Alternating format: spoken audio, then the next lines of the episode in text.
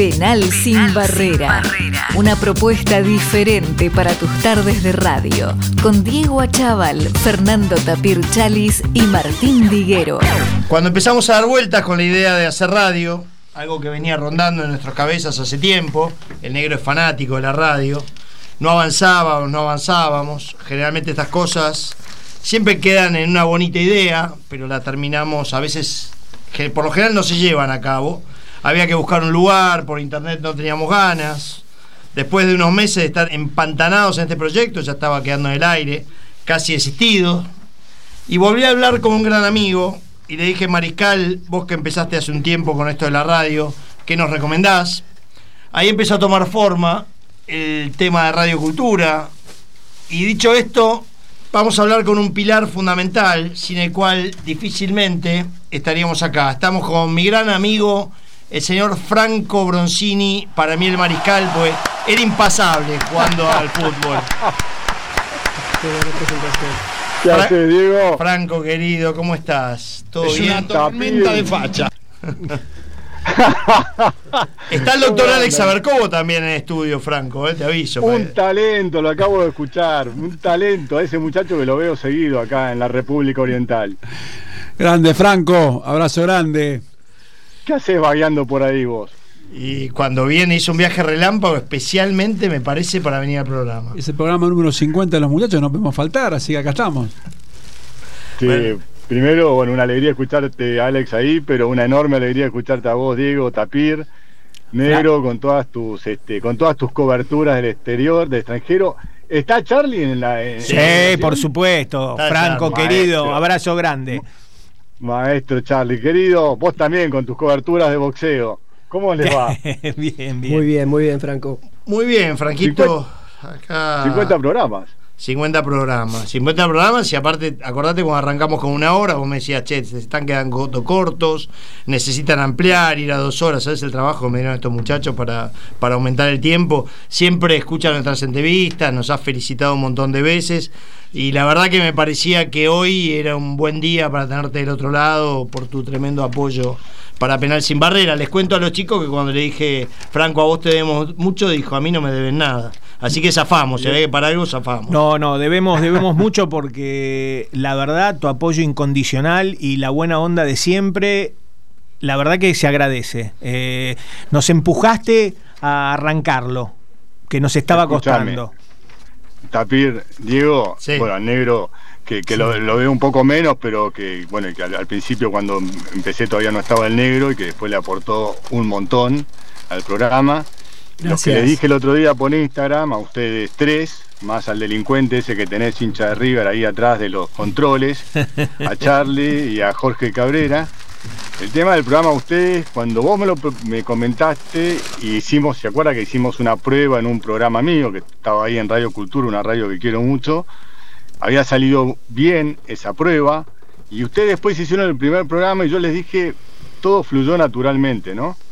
Y la verdad que lo que quiero decir es que el programa de ustedes, Penal Sin Barrera, toda la garra que le ponen, todo lo que hacen, y el programa que hacen los muchachos, Charlie y Jorge Cabrera, Mata de Rock, este, dignifican la radio. Está justo por acá, Charlie. eh, eh, Jorgito, Jorgito- Jorgito está por Jorgito acá también, también. está dando vuelta por acá. Pero Bueno, seguí, que estaba y- bueno lo que decías.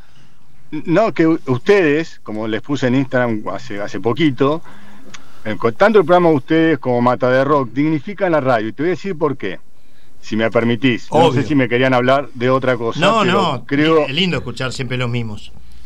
Eh, mirá, que no son mismos. Yo creo que, y esto te lo puede decir Alex, que vive en Uruguay como yo, este, hay muchas cosas que se extrañan de Argentina, que Argentina la verdad que tiene, sobre todo Buenos Aires, mucha energía, mucha polenta y hay muchas cosas que no se extrañan de Argentina. Una de las cosas que yo no extraño de Argentina, donde Uruguay es muy superior a Argentina, es en la radio. Y te, les voy a decir por qué es en la radio. Porque la radio no está cooptada por la enfermedad de, este, de subir cualquier noticia porque sí o de lo que en Argentina llamamos grieta. Y entonces a las radios independientes como Radio Cultura y, y otras, lo que le queda es afianzarse en nichos, ¿no? Que es el que hacen ustedes, que se hace, los que hacen los muchachos de Mata de Rock, y es como uno encara esos nichos con el respeto que lo encara, con el nivel de entrevistas, con la energía que le pone, con el amor que le pone, que dignifican el laburo de todos los otros que por ahí no están dignificando el laburo de ustedes. ¿Entienden lo que les quiero decir? y la verdad que cuando los escucho a ustedes o cuando veo las cosas que pone, perdonen que me, mete con, me meta con Mata de Rock, pero ustedes son un equipo que yo se los dije de entrada, que iba a ser buenísimo con Charlie y con Jorge. Cuando veo el amor que le ponen, el profesionalismo, que no están vendiendo humo, eh, el respeto que tienen por, eh, por los invitados, el, respeto, el cariño, que no están chicaneando y que, hacen lo que tienen que hacer, es decir, informar y divertir a la vez, que finalmente es lo que hace la radio, y la verdad es que dignifican todo. Así que felicitaciones a toda la banda, a los cinco, digo ustedes tres más aquellos dos, este, porque nos dignifican a todos los que hacemos radio. Así que nada, un placer estar hoy con ustedes. Muchas gracias, Franco. Gracias, Franco. Eh, Muchísimas gracias por me todo me va a costar hablar ahora. Sí, ¿eh? ahora estamos complicados. Complicadísimo. ¿Cómo va la vida allá? ¿Cómo va lo tuyo? ¿Cómo va tu programa de radio, Franco? Bien, yo acá estoy, estoy en una radio muy grande acá, es el grupo de radios más grande que hay en Uruguay, se llama Grupo Magnolio. Tienen cuatro radios, tienen la AM, que es el espectador, que donde yo estoy, que es la más escuchada, la más influyente, tienen la FM más importante acá, que es del Sol, que tiene prácticamente todos los programas eh, más, más, más seguidos del Uruguay. Acaban de comprar un semanario muy bueno que se llama Búsqueda y tienen un canal de televisión. Y la verdad es que lo, lo que yo veo de bueno, no hay bajada de línea, Ustedes no saben cómo le pegan los mismos periodistas a los algunos de los dueños de la radio, por, distintos motivos. No hay bajada de línea política, no hay. O sea, se puede. Es, muy lindo. Acá en Uruguay se escucha mucho la radio, pero ver en el mismo estudio a gente totalmente opositora, con sindicalistas, pudiendo hablar y discutir como seres humanos normales, es una belleza. Y estoy en lo que en Argentina se llamaría la corpo, ¿está? Mm. Y la verdad que la Corpo es, lo hacen con el mismo cariño y amor su trabajo de lo que hacen los muchachos de Radio Cultura el suyo. Y eso, y eso marca una gran diferencia. No todos los medios en Uruguay son así, pero gran parte de los medios en Uruguay son así, sobre todo los radiales, ¿no? Y todavía hay muchísimo sentido del humor. Este, hay un programa acá que se los recomiendo a todos, que para mí tiene el mejor periodista, no solo uruguayo, sino, me atrevo a decir, del Río de la Plata, que se llama Joel Rosenberg, este, y que está todas las mañanas, con un personaje que se llama Darwin Desbocati, porque es un desbocado, que es una especie de tatobores versión uruguaya, ¿no? Y hacen un programa que es excepcional, y yo pensaba, si esto se llegase a hacer en Argentina, lo matan al tipo. Claro. Lo matan a la salida del estudio. O sea que todavía no perdieron el sentido del humor este, bien aplicado, ¿no? Sin, sin bajezas, y eso es muy respetable para mí. Así que estoy muy contento, la verdad que estoy en un muy buen lugar. Extraño, por supuesto, mis días de radio cultura, pero, pero, pero estoy contento. ¿Y cuál es, el, cuál es el target de geografías inestables? ¿Por dónde ronda, digamos? Yo, geografías inestables, mira, sin ir más lejos, yo trato de levantar, como hacía en Buenos Aires, eh, temas que me resulten interesantes y con un cierto contenido semanal. Tengo todas las semanas, como tenía en el programa de Buenos Aires, a un físico del Balseiro que explicamos los temas de ciencias actuales. El domingo pasado tuve a alguien que vos conocés mucho, por lo menos has leído mucho, que es Andrés Burgo, el periodista de River. Para mí es el mejor periodista escrito de la Argentina, por un artículo suyo extraordinario que recomiendo, que escribió en El País de España sobre la horrenda relación de las casas de apuestas y el fútbol argentino. El fútbol sudamericano en general, pero el argentino en particular.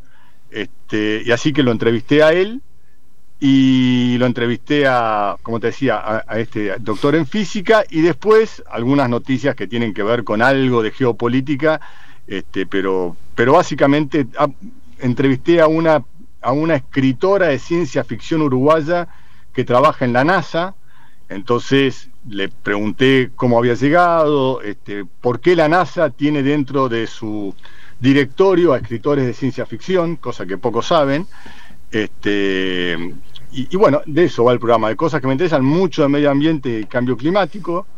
Y, bueno, los temas que vayan siendo, que yo sienta que son de fondo en ese momento, puede ser deporte, puede ser ciencia, puede ser geopolítica, este, y tengo como una cruzada muy grande en Uruguay de algo que, a ver, no todo lo que brilla es oro, de algo en Uruguay, que Uruguay este es un país donde el deporte no es federal.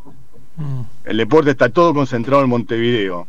Este, entonces, me parece que en ese sentido, muchos de los grandes logros que tiene Argentina en términos deportivos, más allá que algunos de ellos tienen que ver con la formación en las escuelas, como el hockey eh, y el rugby, pero mucho tiene que ver con que se federalizó. En Uruguay eso no pasa, está todo muy concentrado y ando con una cruzada con eso para levantar deportes como el atletismo, el remo, que acaba de sacar un campeón mundial de sub-23 y demás, ¿no? Así que e, esos son mis, mis targets.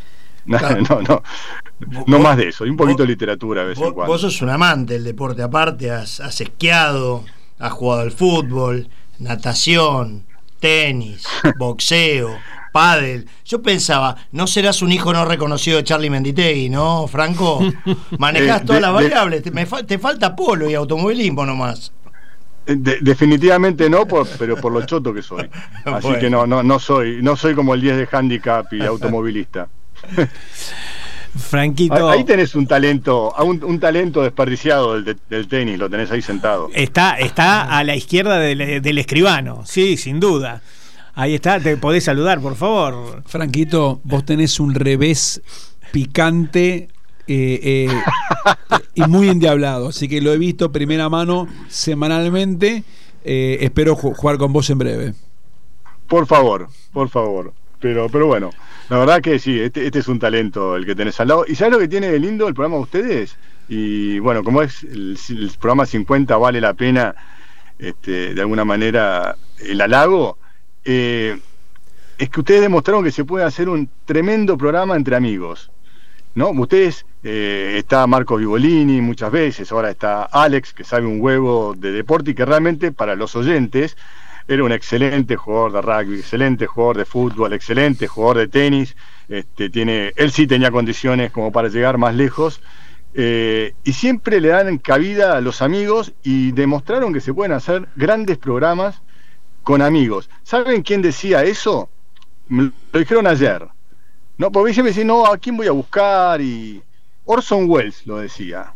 Eh, Orson Welles, que después terminó siendo Orson Welles, cuando prácticamente empezaba le preguntaron, ¿por qué siempre haces programas con tus amigos? Y decía, si tengo que pasarme tantas horas por día trabajando, ¿por qué tengo que trabajar con gente que no es amiga? Prefiero hacerlo con mis amigos y que salga por ahí más o menos. Y bueno, el resultado de Orson Welles es que es uno de los grandes directores de cine de la historia, ¿no? Y ustedes este, lo hacen con amigos y, y además que son todos tremendos y fueron muy buenos deportistas, como fue Marcos Vivolín, un excelente rugby, ¿no? Entre otros. Bien, gracias Franco. Y ya que estamos con todos los deportes y que vos sos un, amante de ellos, eh, ¿cuál es el que más te divierte ver, más que practicar? Porque sé que te gusta mucho el boxeo, que te gusta mucho el fútbol, el tenis. Eh, sí. Eh, ¿dónde, ¿Dónde te llevas mejor vos en la pantalla, digamos?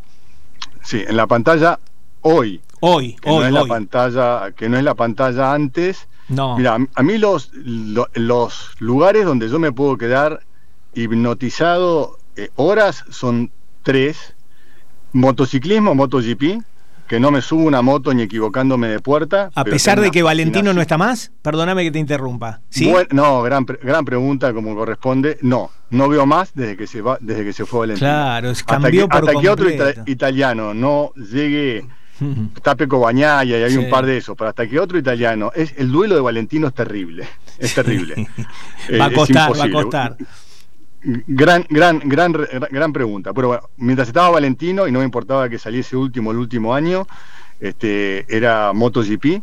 Tengo una fascinación por los deportes de pista de atletismo, me puedo quedar horas entre hombres y mujeres, me da lo mismo. Este, todas las carreras que son desde, llamemos desde 100 hasta 1500 metros, vallas, salto, salto en alto, salto en triple, salto triple, salto con garrocha, todo eso me fascina. Natación, que es uno de los grandes deportes que, este, que se vio beneficiado por la, por la televisación, desde que se filma desde abajo y desde que cambió el estilo, este, sobre todo de, lo que sería el nado subacuático, es una belleza. Eh, te dije entonces, y bueno, y el otro es el esquí de nieve, pero ya se ve muy poco en nuestra en nuestro hemisferio, pero esquí nieve me puedo quedar también horas. El resto de los deportes, de vez en cuando fútbol, cuando, cuando me resulta muy atractivo, boxeo, vos lo sabés, Tapir, cada vez nos quedan menos, nosotros que vivimos la época gloriosa de, de los 70, 80 y una partecita de los 90, es como muy difícil ya, por más que buenas peleas, hubo algunas que fueron muy buenas, pero ya no es esa adrenalina constante que teníamos en esa, en esa época. Veo básquet por, por mi hijo, me gusta mucho, pero no, no es que aguanto partidos enteros, por más que me fascina el básquet, creo que veo demasiado jugar a mi hijo y, y ya con eso, y ya con eso estoy, ¿no? Pero esos son los deportes que veo y después es como todo, si hay algo importante, lo veo porque me divierte la sensación de, no sé, de una final, de una semifinal. Tenis, Kirgios me devolvió la alegría, este, o sea, me parece que es le devolvió la alegría a todo el tenis y le sacó todo lo horrendo de lo obvio, lo digo así, ¿eh? lo horrendo de lo obvio de los tres monstruos, ¿no? Este, eh, que me, agotaron y, sobre todo, voy a usar una frase a vos que te gusta Tapir y ahí está Don Charlie, que es otro fanático del rock. Cuando se muere Kurt Cobain, se suicida el cantante de Nirvana, Charlie García este, aparece tenido, tenido de rubio, ¿no? Sí. Entonces le preguntan a Charlie, Charlie, ¿por qué te teniste de rubio? Y bueno, por Kurt Cobain, el último tipo que quiso decirle algo al mundo con su música. Y entonces el periodista queda un poco descolocado y Charlie, en esos momentos brillantes a la Maradona de lucidez, le dice, y sabes qué, al fin y al cabo al rock le venía bien un poquito de suicidio porque había mucha coca light. ¿no? sí. Y eso lo dijo. Y, con Kirgios pasa lo mismo del tenis, había demasiada respuesta obvia, y un, abrazo a mi rival, y un abrazo a los esposos, después les, la Asociación este, Internacional del ATP hace cualquier cosa con los tenistas y nadie se queja, ¿viste? Y cuando después aparece alguien que denuncia, como hizo Tungeletti, ¿no? El, argentino, que denuncia algo horrendo, que son las apretadas y las apuestas en el tenis, todo el mundo lo deja solo, salvo John McEnroe, que fue el único que los salió a bancar fuerte. ¿no? Entonces me parece que Kirgios la hace bien y a él sí lo veo. A él sí lo veo. Sí, siempre, siempre ese grado de inconsciencia en algunos está bueno, ¿viste? Porque te cambia la ecuación de, la cosa. Em, pelea de boxeo, ya que sé que te gusta mucho, sabés que este sábado hay una revancha espectacular. La de ¿Cuál es? Eh, Usyk contra Anthony Joshua. Viste que Usyk se uh, fue, se fue a Ucrania ¿Sí? a pelear con el ejército y le dieron el permiso especial para volver y entrenarse. ¿Pero por qué? Apenas ganó en la primera, se dio una revancha obligatoria. Entonces, este, por eso lo permitieron y bueno, ahora están entrenando y se pelean el sábado. Así que esa no te la pierdas, Franco. No, escúchame, Joshua dijo que se retiraba después, ¿puede ser? No, no, no, no, no. Eh, ¿Quién fue? ah, eh, Tyson Fury. Eh, Tyson Fury, sí. Pero yo no, le creo nada a Tyson Fury. No le creo. yo creo que va a haber guita grosa y va a volver. Ya que hablaste de Ucrania, el intendente de Kiev es un ex campeón del mundo. Por supuesto, sí señor. Que también está, también está en la milicia en estos momentos. El señor Klitschko. Qué bárbaro. Sí. Exacto, gran boxeador. Gran boxeador, sí. Los dos. Kirgio, Kirgios vendría a ser un revulsivo, ¿no? Que es alguien que desordena, pero es necesario. Totalmente de acuerdo. Y le da, y sabes qué, te cambia, te cambia, te cambia el eje. Te hace pensar el tenis desde otro lugar. Te hace pensar el comportamiento del tenista desde otro lugar. Vieron que hay muchas veces, eh, cuando ustedes hacen, o cuando escuchan, o cuando hacen entrevistas, ahí, ahí está esto, decimos, tiene puesto el cassette, como los políticos que tienen puesto un cassette. Y cuando viene uno como Kirigio, si dice lo que piensa, genera al principio como un poco de rechazo hasta que lo escuchas en serio. Y, el tipo dice cosas importantes y hace cosas importantes. Y hace cosas importantes, inclusive a nivel de, voy a decir algo que parece que, por ahí el comportamiento en la cancha pareciera ser al revés, pero hace cosas hasta a nivel de comportamiento, porque finalmente es toda una... A, ver, hay una gran mentira alrededor de ese comportamiento perfecto que se le exige a los tenistas. Están recalientes, quieren revolver la raqueta o, están enojados por un fallo arbitral. ¿Y qué pasa? ¿Qué pasa? Hay, mucha hay mucha hipocresía en el tenis. Por suerte ahora aceptaron que los jueces empiecen a eh, jueces, perdón, que los coaches empiecen a coachar a los jugadores, que era una ridiculez absoluta. Y por eso se estaba quedando a nivel mundial, se estaba quedando en porcentajes sin seguidores. El pádel lo está pasando por arriba. Por algo es. Está todo tomado. Frank, es, inevitable cuando hablas de tenis hacer mención a que Guillermo Vilas cumplió 70 pirulos. Oh, total, ese tipo. ¿No? Y cuando hacemos, mira, ahora que lo decís de Guillermo, cuando preguntamos quién es el mejor deportista argentino de todos los tiempos, que cada uno tendrá el suyo, para algunos será Maradona, para otros Fangio, para otros, este, eh, ¿cómo se llama? Ginóbili. O, otros puede ser o el Cholo Monzón. qué sé yo. ¿Qué? Monzón. Monzón. Este, es difícil porque yo pensaba, cumplió ayer, ¿no? 70 años. Correcto. Entonces, yo pensaba, eh, a ver, pensemos en Maradona, ¿no? O en Messi, para no ponernos y en Di Stefano, los tres. El fútbol argentino, sin Messi, sin Maradona y sin Di Stefano, hubiese perdido mucho. Pero hubiese seguido siendo un gran fútbol. Hubiese seguido siendo un fútbol extraordinario. Argentina no participó en muchos mundiales por temas políticos, internacionales, por temas que no le dieron sede, etcétera. Pero Argentina hubiese tenido jugadorazos sin contar a estos tres fuera de lo común. Argentina no hubiese tenido tenis, y te digo más, Sudamérica no hubiese tenido tenis si no existía Vilas. Entonces, ¿dónde lo ponemos? Sí, sí. Ha ganado 16 títulos en una sola temporada, eh, Federer tiene 12, por ejemplo, y Nadal 11. O sea, tiene marcas, ha ganado 137 eh, partidos en un año, lo más cerca es Federer con 92 partidos. Eh, tenía, iba para el récord de partidos seguidos, le gana Ilina Stase con la raqueta de doble encordado que después se la, prohíben. Después ese partido la prohíben. Sí, y, a tu punto, Franco, si vos ves los comentarios del Bebe Pérez en Uruguay, de Hans Gildemeister, de, de bueno, Jaime Filiol, eh, eh, mismo Andrés Gómez, que ganó Roland Garros, todos eh, citan la enorme influencia de, de, Vilas en la carrera, como vos bien decís, de Sudamérica. Si no hubiera estado él, difícil que hubieran salido otros grandes jugadores como salieron después, coincido. Porque, porque nos hizo creer que podíamos. Guga. Exacto. Guga, es un claro ejemplo, exacto. Un gran ejemplo. Vilas que abrevó en dos tenistas brasileros, en Kirmair y Koch ¿no? y Guga después le devolvió la gentileza, teniéndolo como ídolo. Pero no hubiese existido porque Vilas, con su terquedad, con su obsesión, con su tenacidad, no, y no fue número uno porque era sudamericano, nada más que por eso. Porque el mundo se sigue manejando así. Pero Vilas nos hizo dar cuenta que en Latinoamérica podíamos ser sobresalientes. Estaba Víctor Pechi, que también abrevó con Vilas. Digo, este, más toda, más toda la legión argentina, ¿no? Más Gaby Sabatini, que no hay que olvidarse. Este, así que no, por eso cuando uno se uno pregunta cuál es este, el mejor deportista, hay que ver en cuál es, a ver, es difícil esa respuesta, pero sí hay que ver qué hubiese pasado con ese deporte que hoy es muy popular en la Argentina si no hubiese estado Vilas, qué hubiese pasado en el fútbol si no hubiese estado Diego, que es único, este, o Messi, que también es único. Este, pero bueno, ese es un poco, este, esa es un poco la, idea que yo tengo, ¿no?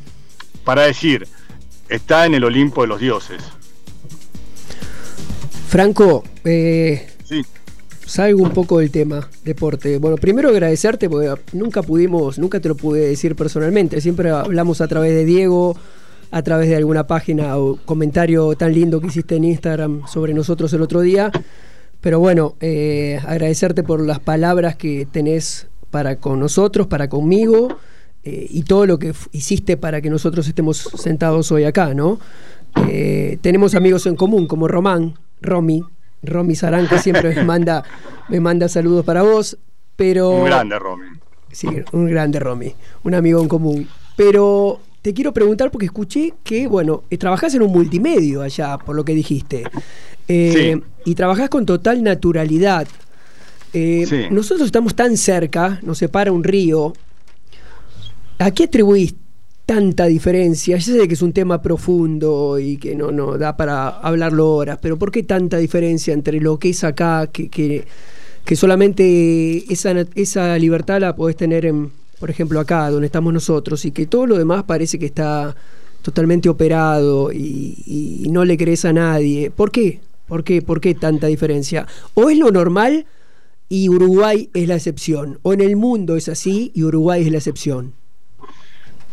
Eh, ah, qué buena pregunta. Mira, me parece que pasan muchísimas cosas. Obviamente es largo porque tiene que ver con temas demográficos, pero sobre todo hay, muchas cosas y también Alex les puede contar. Pero hay un tema que para mí es, es importante eh, y es la calidad institucional que ellos todavía tienen. El ejemplo vino a ver, desde la izquierda antes, del Frente Amplio, y ahora el presidente viene desde arriba para abajo. Y es así. Y no hay vuelta de tuerca. O sea, Mujica y Tabaré dieron mucho ejemplo con sus personas, a algunos les gustará, otros no les gustará. El presidente actual da ejemplo. Mira, el otro día pasó algo con el presidente actual que para mí tiene errores. Ayer se mandaron una, una demagógica enorme, pero todos tienen errores, ¿no? Pero el otro día el presidente estaba hablando, reinaugurando un, este, un, hospital y había este, algunas personas que estaban en contra y con carteles muy grandes en contra del presidente. Que salió en el Clarín, salió en todos lados. Y el, tipo la, mandó a llamar y dijo, venga. Y la puso en este con el cartel que, que estaba hablando en contra de él, ¿no? Y, y, lo dijo, bueno, la verdad que tiene razón, yo estoy reinaugurando algo, porque en realidad lo que se necesitan más medicamentos, y, esto se inauguró con otro gobierno, y etcétera, etcétera. Pero lo que hace la señora hace bien a la democracia, porque, este, porque finalmente, si, no hay, si alguien no me dice que estoy haciendo algo mal, entonces no tiene sentido.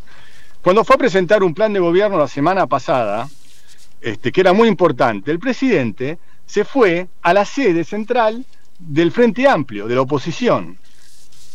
Hay un sindicalista acá, que es una maravilla, que fue el, es el Moyano histórico, por decir, que se llama Pearl, tiene apellido inglés, que era de los cerveceros, que se retiró hace muy poco, era el capanga de los, de los sindicalistas acá, y cuando se va Tabaré Vázquez del gobierno, y porque ganó este, la calle Pou, este sindicalista, le hacen un homenaje en el sindicato, él ya no estaba, a Tabaré Vázquez.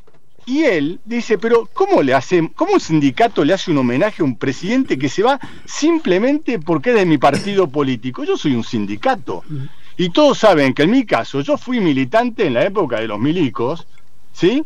Y, y yo soy bien de izquierda, y yo estuve en todas, pero yo no le puedo hacer a Tabaré Vázquez porque es de la izquierda un homenaje. Nosotros no somos un partido, somos un sindicato.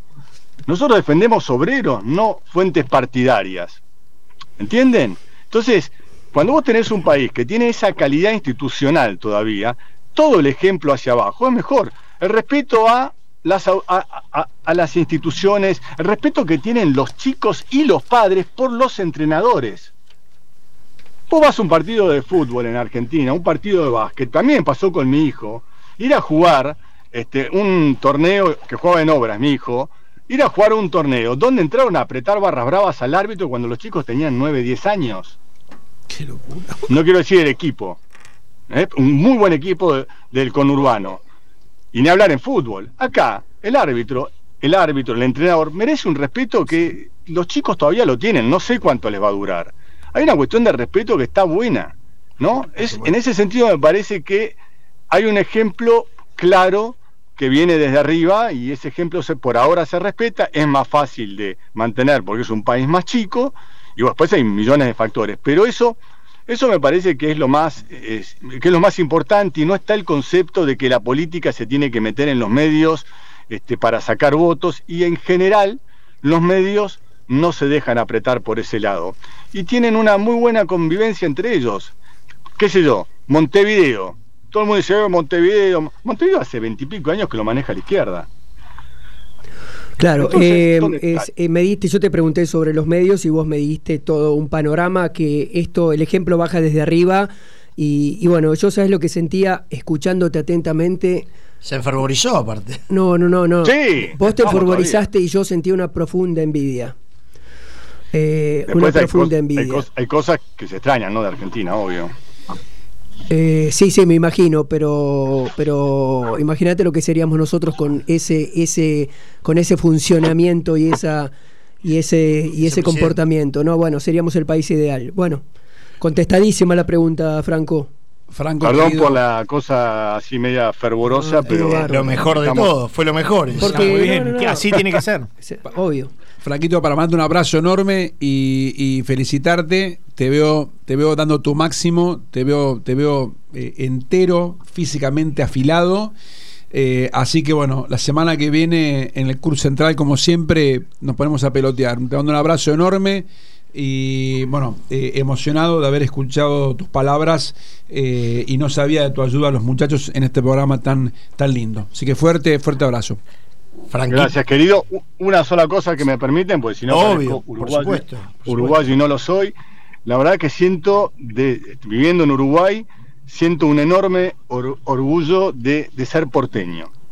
Este, eso que los porteños somos soberbios y toda esa cosa. Mira, ver cómo Buenos Aires salió de la tremenda, la ciudad de Buenos Aires, salió, hablo de la ciudad de Buenos Aires porque la conozco, no estuve en Mendoza, Córdoba, Corrientes, nada. ¿Cómo salió Buenos Aires de una crisis espantosa que tuvo que ver con este, la pandemia, que fue este, golpeada por donde se lo mire? ¿Con qué dignidad, con qué elegancia, con qué calidad de propuesta, que va mucho más allá de lo que es hablar de la resiliencia, sino la calidad de propuesta, la calidad y el amor con que los que sobrevivieron en sus trabajos se reciclaron, te aseguro que me hace sentir recontra orgulloso de ser porteño, pero muy orgulloso, ¿eh? Vi otra Buenos Aires viviendo desde lejos.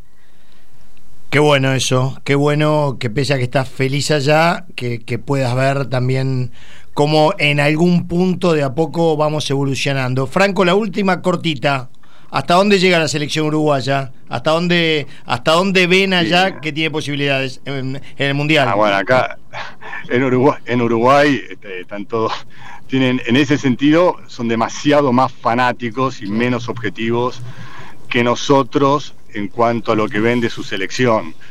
Salvo algunos especialistas, eh, están demasiado, piensan que van a llevar lejos bueno, qué sé yo, eh, un poco, de, un poco de, esa soberbia le viene bien a Uruguay, ¿no? Porque a veces se, tiran demasiado para abajo diciendo que son un país chiquito y no lo son, pero en el fútbol me parece que piensan que van a llegar más lejos de lo que yo creo que van a llegar, me parece.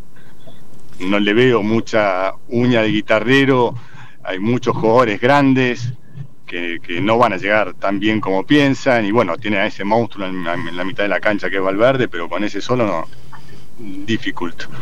Me parece, ¿eh? después vieron cómo es esto. Sí, por supuesto, a priori. ¿Cómo, cómo lo ves al gallego Insúa, Franquito? ¿Estás contento? Sí, claro. Sí, ¿no? Por supuesto. Sí, sí, sí. Hombre un tipo, de la casa. Un tipo de club, un tipo que, que, lo hace con amor, un tipo y se nota, se nota y ahí es como que finalmente se terminó la chantada de, de traer a cualquiera porque un representante lo ponía. Qué bueno. Franco, ojalá estés algún jueves por acá y nos puedas acompañar. Es un placer hablar de todo con vos, pero de verdad lo digo, ¿eh? Ojalá que algún jueves estés presente en Penal Sin Barrera. Sos de la casa. Así que te mando un abrazo, gracias por tan lindas palabras, siempre cargado de elogios, de ponderaciones y también marcándonos alguna vez alguna cosita a mejorar o dándonos, no digo consejos porque vos no sos de dar consejos cuando no te los piden, pero sí eh, siempre el oído abierto a, nada, a recibir todo lo que nosotros empezamos a dar en este medio tan prestigioso como Radio Cultura. Así que abrazo enorme y de nuevo muchas gracias. Gracias a ustedes por hoy y un abrazo enorme para ustedes, para Charlie y para Jorge. Y, bueno, un placer como siempre y felicitaciones. Gracias, Franquito. Abrazo grande, Franco. Y ojo el lunes con lo que van a hacer, ¿eh? Tranquilos. te, mando un abrazo enorme. Abrazo enorme, Franco, y gracias por la buena onda de siempre. Un abrazo. Gracias a ustedes. Penal sin barrera, una propuesta diferente para tus tardes de radio, con Diego Achával, Fernando Tapir Chalis y Martín Diguero.